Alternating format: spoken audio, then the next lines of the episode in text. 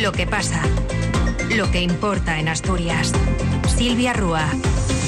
¿Qué tal? Buenas tardes. El consejero de Hacienda, Guillermo Peláez, se ha estrenado este sábado en su papel de portavoz del Ejecutivo Autonómico tras la reunión semanal del Consejo de Gobierno que ha tenido lugar esta mañana. No han faltado temas sobre los que preguntarle más allá de los acuerdos de los que ha tratado el Ejecutivo, aunque el primer anuncio que ha hecho Peláez ha sido la activación del protocolo de actuación en casos de episodios de contaminación del aire del Principado en la aglomeración del área de Gijón y en la de Oviedo por la elevada polución y los altos niveles de partículas en suspensión en la atmósfera, también por las condiciones desfavorables de ventilación. En la estación de medición del Palacio de los Deportes de Oviedo se superan los límites tolerables de 10 micras las eh, partículas de menor tamaño y en Gijón la situación que refleja la estación de la Argentina durante estos tres últimos días también es la de la contaminación elevada por partículas por partículas PM10, aunque a estas horas la estación de Lauredal va a más también esa presencia de partículas PM10. Así explicaba esta mañana la decisión de activar el protocolo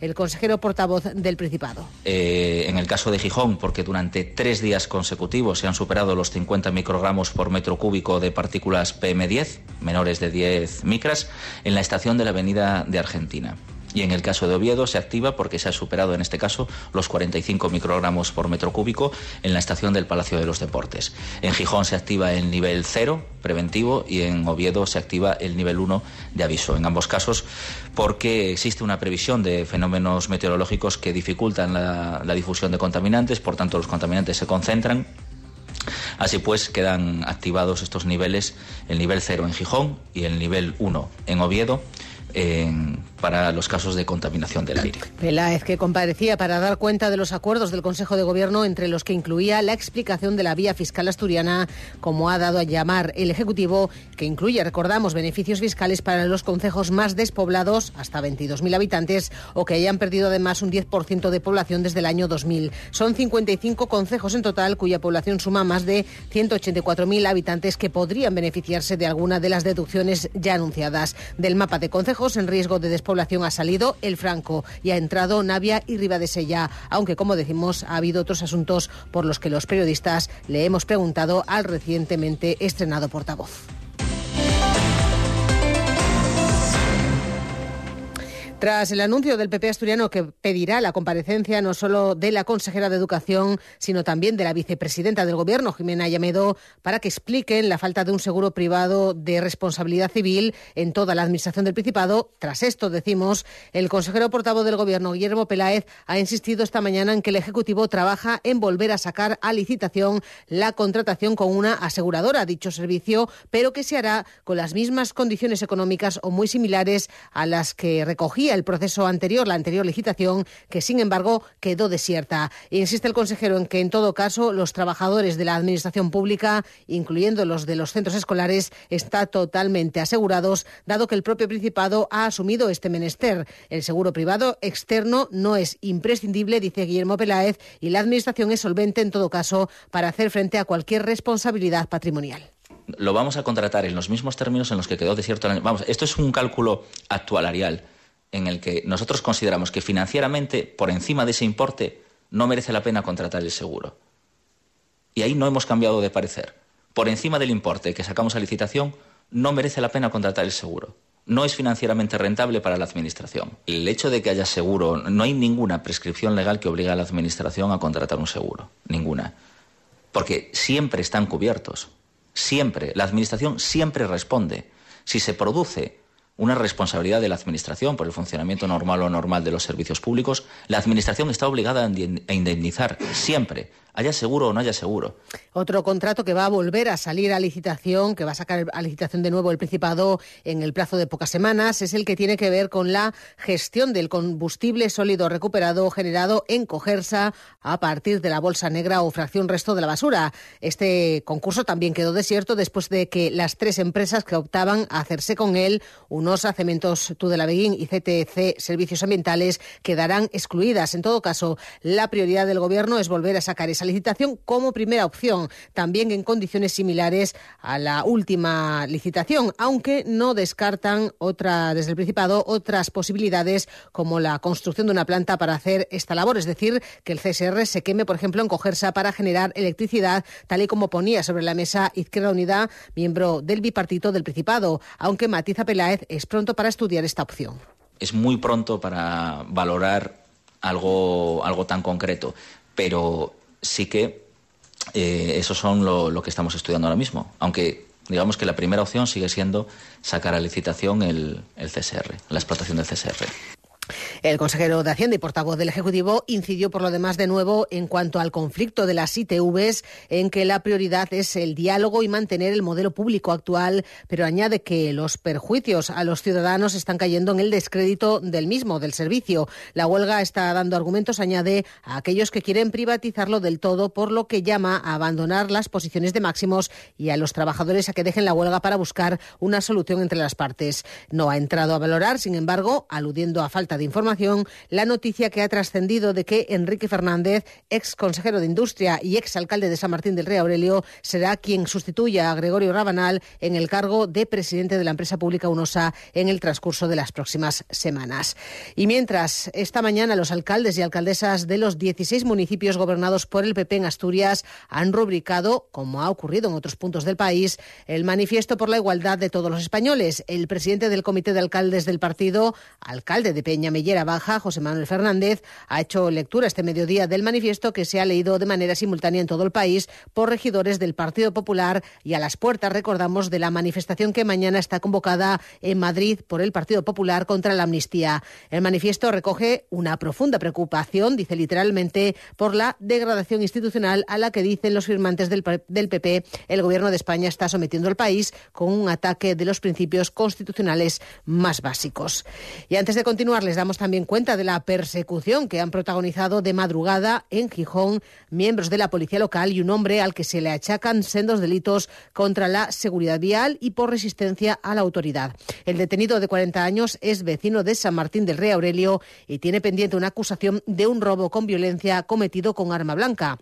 El caso es que en torno a la una y cuarto de la madrugada, una patrulla de la local localizó un vehículo BMW mal estacionado en la calle Simón González. Comprobaron que carecía de seguro y fue entonces cuando, al tratar de intervenir al conductor, este se dio a la fuga de manera rápida por las calles aledañas. La fuga que finalizó en la avenida de la Argentina con la calle Oriental cuando el hombre colisionó contra una farola al intentar evitar el choque contra otro turismo. Entonces empezó su huida a pie, pero fue alcanzado a los pocos Y ojo porque eh, se investiga también si este hombre es la misma persona que podría haber protagonizado otra fuga con otro BMW el pasado 29 de noviembre hasta Riaño.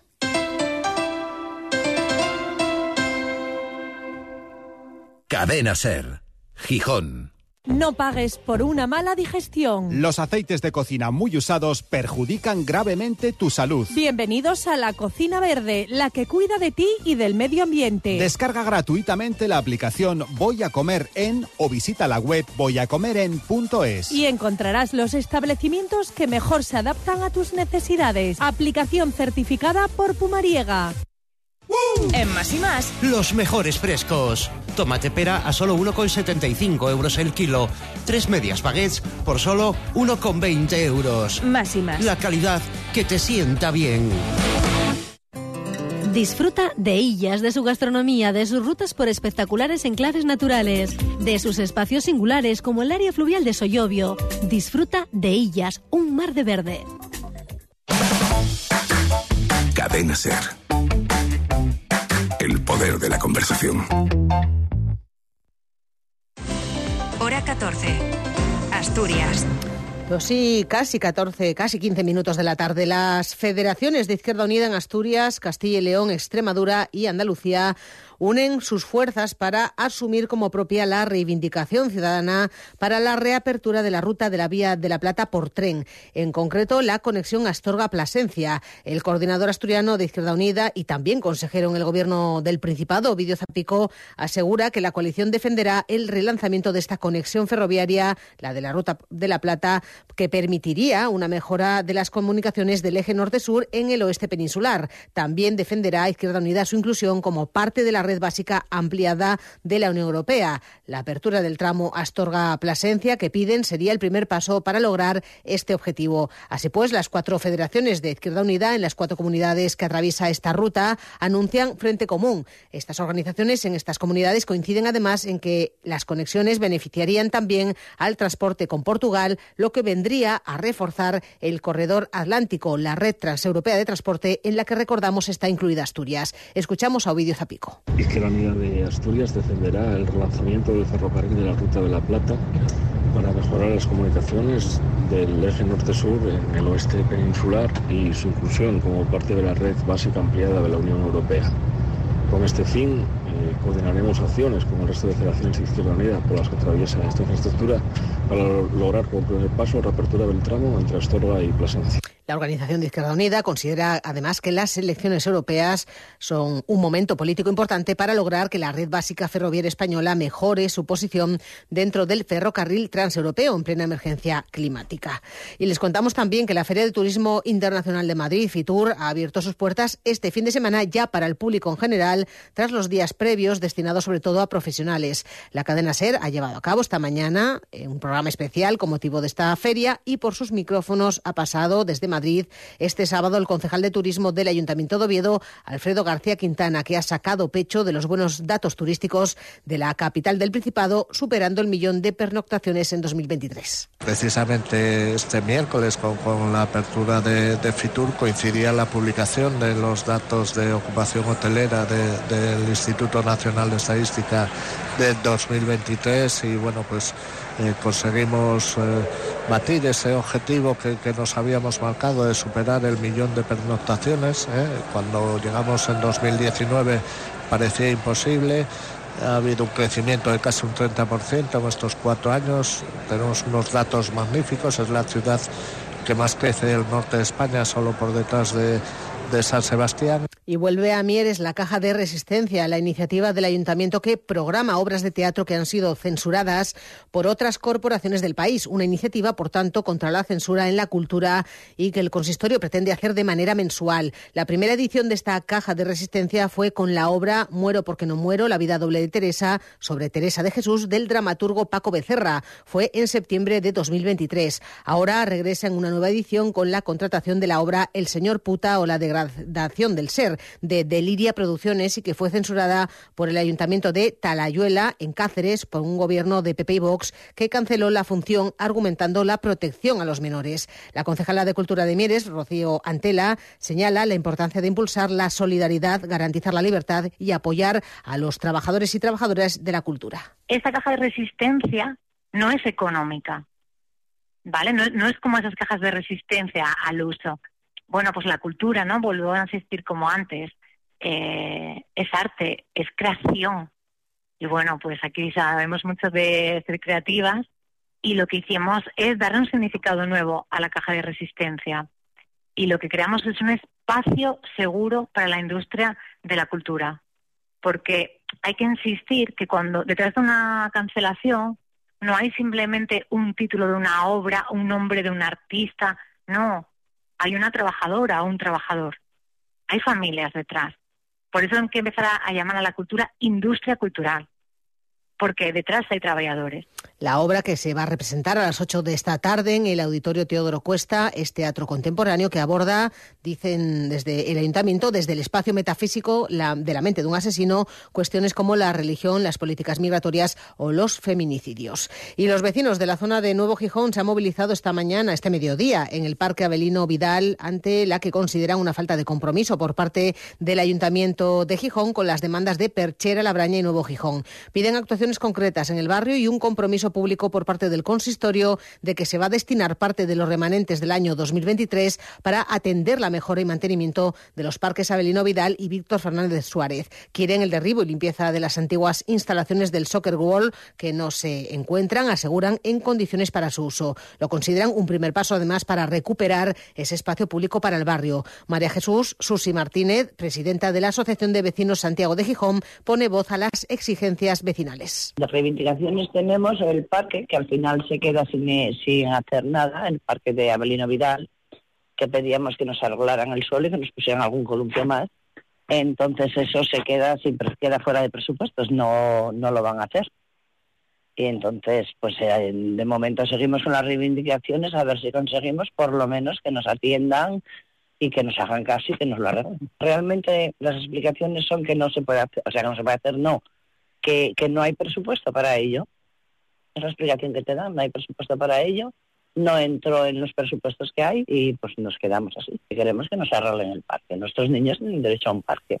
Por los micrófonos de la SER, de Ser Gijón, pasaba por su parte el concejal de Infraestructuras Urbanas y Rurales, Gilberto Villoria, que incide en que sí se han comprometido a dos obras, arreglar el Parque Abelino Vidal y hacer un aparcamiento en las inmediaciones del Soccer, pero que no se hará con los presupuestos actuales, aunque la previsión es incluirlas como tarde en los del año 2025. Yo sí me comprometí con ellos, perdona a reparar el, el parque Abelino Vidal, que, que sí es un parque con un pavimento mal estado, que lo hace inaccesible y, y de mal aspecto y requiere reparación. Entonces está propuesto en las obras de distritos y en el caso que nos salga elegida me comprometí a incorporarlo en el presupuesto del 25 y si de algún modo pudiésemos adelantarlo, también vía modificación presupuestaria, pero el compromiso firme es para el presupuesto 25. Y acondicionar el aparcamiento delante de Perchera Labraña, del pabellón de Perchera Labraña en ese entorno del Sóquer, ese, ese descampado que nos, nos de recibo tener en el centro de Gijón, ese descampado así.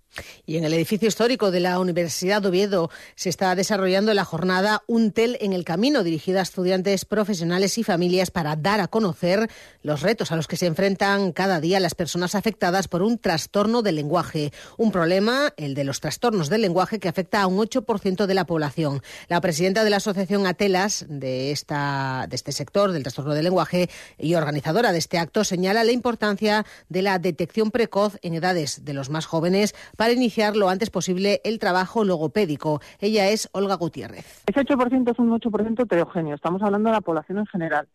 La cuestión es que la intervención y la detección precoz donde hay que intervenir para que ese trastorno no sea algo más gravoso de lo que ya es en sí, por ser un trastorno grave y persistente, se tiene que realizar en las primeras etapas de la vida. Si un niño o una niña con 24 meses no tiene un vocabulario de 50 palabras, eh, deberíamos empezar ya a activar las alarmas de un posible eh, retraso del lenguaje, que no quiere decir que tenga el trastorno o que lo vaya a tener, pero que si no lo va a tener y se hace una intervención logopédica eficaz y adecuada, eh, ese niño o esa niña en unas pocas sesiones ya vamos a ver que va a ponerse al nivel normativo de sus iguales. A juicio de Gutiérrez, uno de los principales retos a día de hoy de familias y profesionales en relación con estos trastornos del lenguaje está más bien a nivel académico. Suelen ser niños o niñas que se les trata muchas veces injustamente eh, como alumnos vagos, que podrían rendir más, eh, porque tienen problemas y dificultades graves con las habilidades de escritoras. Es decir, el retraso en la adquisición del lenguaje o las dificultades del lenguaje tienen como consecuencia una dificultad en, el, en la comprensión de la lectura y en el desarrollo de la escritura. ¿Qué pasa? Que en la edad adulta, al ser un trastorno invisible, porque es algo que tiene que ver con cómo funciona nuestro cerebro, eh, esas personas también tienen mayores dificultades para acceder a ciertos puestos de trabajo y sobre todo para continuar con un desarrollo académico a partir de bachiller. Hora 14. Asturias. Pues sí, 23 minutos. El Museo Evaristo Valle de Gijón adelanta a este fin de semana la celebración del 73 aniversario, de su aniversario número 73 de la muerte del pintor que cumple, que se cumple este lunes. Lo hace con dos actividades en las que se repasa la vida y obra del artista y en la que se descubre la particular relación de Valle con la naturaleza a través de un recorrido por los jardines del Museo de Somió. Nos lo cuenta Begoña Natal. Desde las doce y media de esta mañana se ha celebrado la visita guiada a los árboles de valle, donde la experta forestal y guía de naturaleza del museo, Noelia Velasco, ha ofrecido una aproximación al conocimiento botánico que se puede intuir en la obra del pintor gijonés, descubriendo su particular relación con la naturaleza. Se ha realizado recorriendo el jardín histórico que alberga el museo. Mañana, con la actividad Descubriendo a Valle, se repasará la vida y obra del artista, como explica Pablo Basagoiti, responsable de la fundación que habla de la celebración del legado del pintor.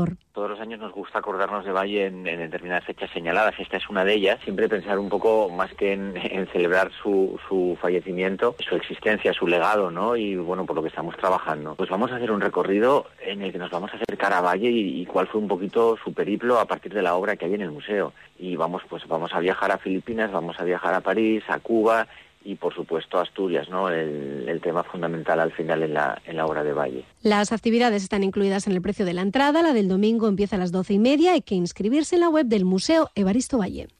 Y las piscinas municipales del Complejo Deportivo Corbera en Las Vegas acogerán esta tarde una jornada de bautismos de buceo organizada con fines solidarios por el Rotary Club Balagares y con el apoyo del Ayuntamiento. La actividad tendrá lugar a partir de las 4 y está dirigida a mayores de 12 años. Se han inscrito para participar una treintena de personas a quienes guiarán en estos bautismos de buceo los miembros del grupo Ensidesa de actividades subacuáticas. Así se trata de dar a conocer el mundo del submarinismo a través de conocimientos básicos del uso de los equipamientos de respiración autónoma y su utilización de debajo del agua, explicando también métodos de compensación de oídos y riesgos que entraña este deporte. En cuanto a los fines solidarios, se recogen alimentos no perecederos y material escolar que el Rotary va a repartir entre asociaciones de la comarca dedicadas a la atención social, como explica la presidenta del club, Carmen Pérez. Pues hemos decidido eh, pedir una donación de alimentos no perecederos que entendemos que es una cosa fácil, ¿no? Para que la gente puede incorporarse y, bueno, pues pasar una buena tarde, una actividad estupenda y al mismo tiempo mm,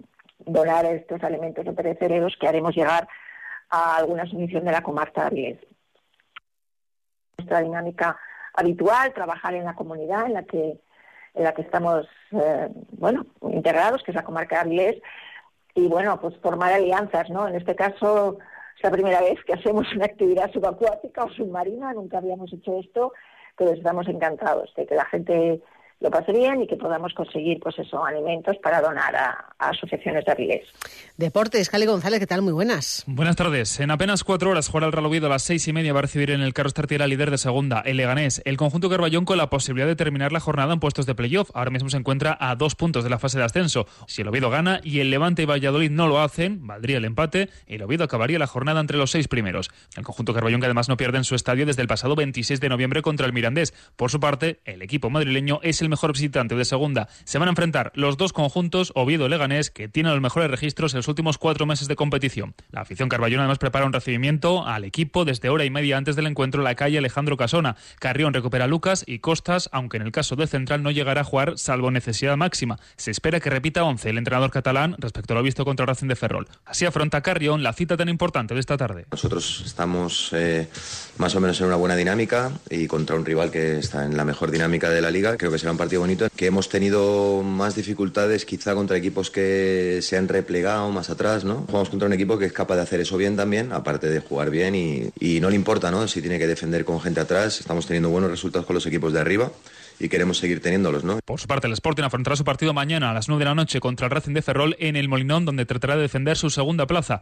Y hoy en segunda federación habrá dos partidos de los equipos asturianos. A las 4 el Vetusta afrontará su encuentro a domicilio contra el Valladolid Promesas y también jugará fuera de casa el Covadonga. A las 5 frente a la Sociedad Deportiva Compostela. Y dos choques en tercera que se adelantan en la jornada. Barcia Urraca a las 4 menos cuarto y a las 6 le entrego Lenense. Y el tenor mexicano Javier Camarena regresa hoy a los conciertos del Auditorio de Oviedo con la Orquesta Oviedo Filarmonía y con un repertorio de ópera y zarzuela Será a partir de las 8 dentro del ciclo de conciertos del Auditorio. Camarena interpretará un programa en el que va a ofrecer ópera y zarzuela a través de autores como Gounod, Rossini, Sorozábal, Donizetti, Tosti o Guerrero, entre otros. Y otra música, otra cita musical en Oviedo es la que el público, que ha agotado las entradas, tiene hoy con el consorcio. yo viajaba y a mi lado muy galante en su caso, en el Teatro Filarmónica y también a las 8 de esta tarde, sus integrantes, los del consorcio, fueron también integrantes en su día de otro clásico como era Mocedades y son la única formación hispana que ha vendido más de un millón de copias de un sencillo cantado íntegramente en castellano. El consorcio está formado por Amaya, Estíbales, Eñaki Uranga y Carlos Zubiaga. En este tour, con el que llegan a Oviedo, se va a hacer un repaso por una selección de sus mejores 50 éxitos. Pues con ellos llegamos casi a las dos y media de la tarde en una jornada en la que les recordamos que se ha activado el protocolo por contaminación de aire en Oviedo, en el área de Oviedo y de Gijón esta mañana por la polución y en la jornada en la que además esperamos temperaturas máximas excepcionalmente altas para esta época que podrán alcanzar los 22 grados en algunos puntos de la región. Por lo demás, cielo poco nuboso en general, temperaturas en ascenso de forma notable en amplias zonas del interior. Les dejamos ya con la información nacional e internacional.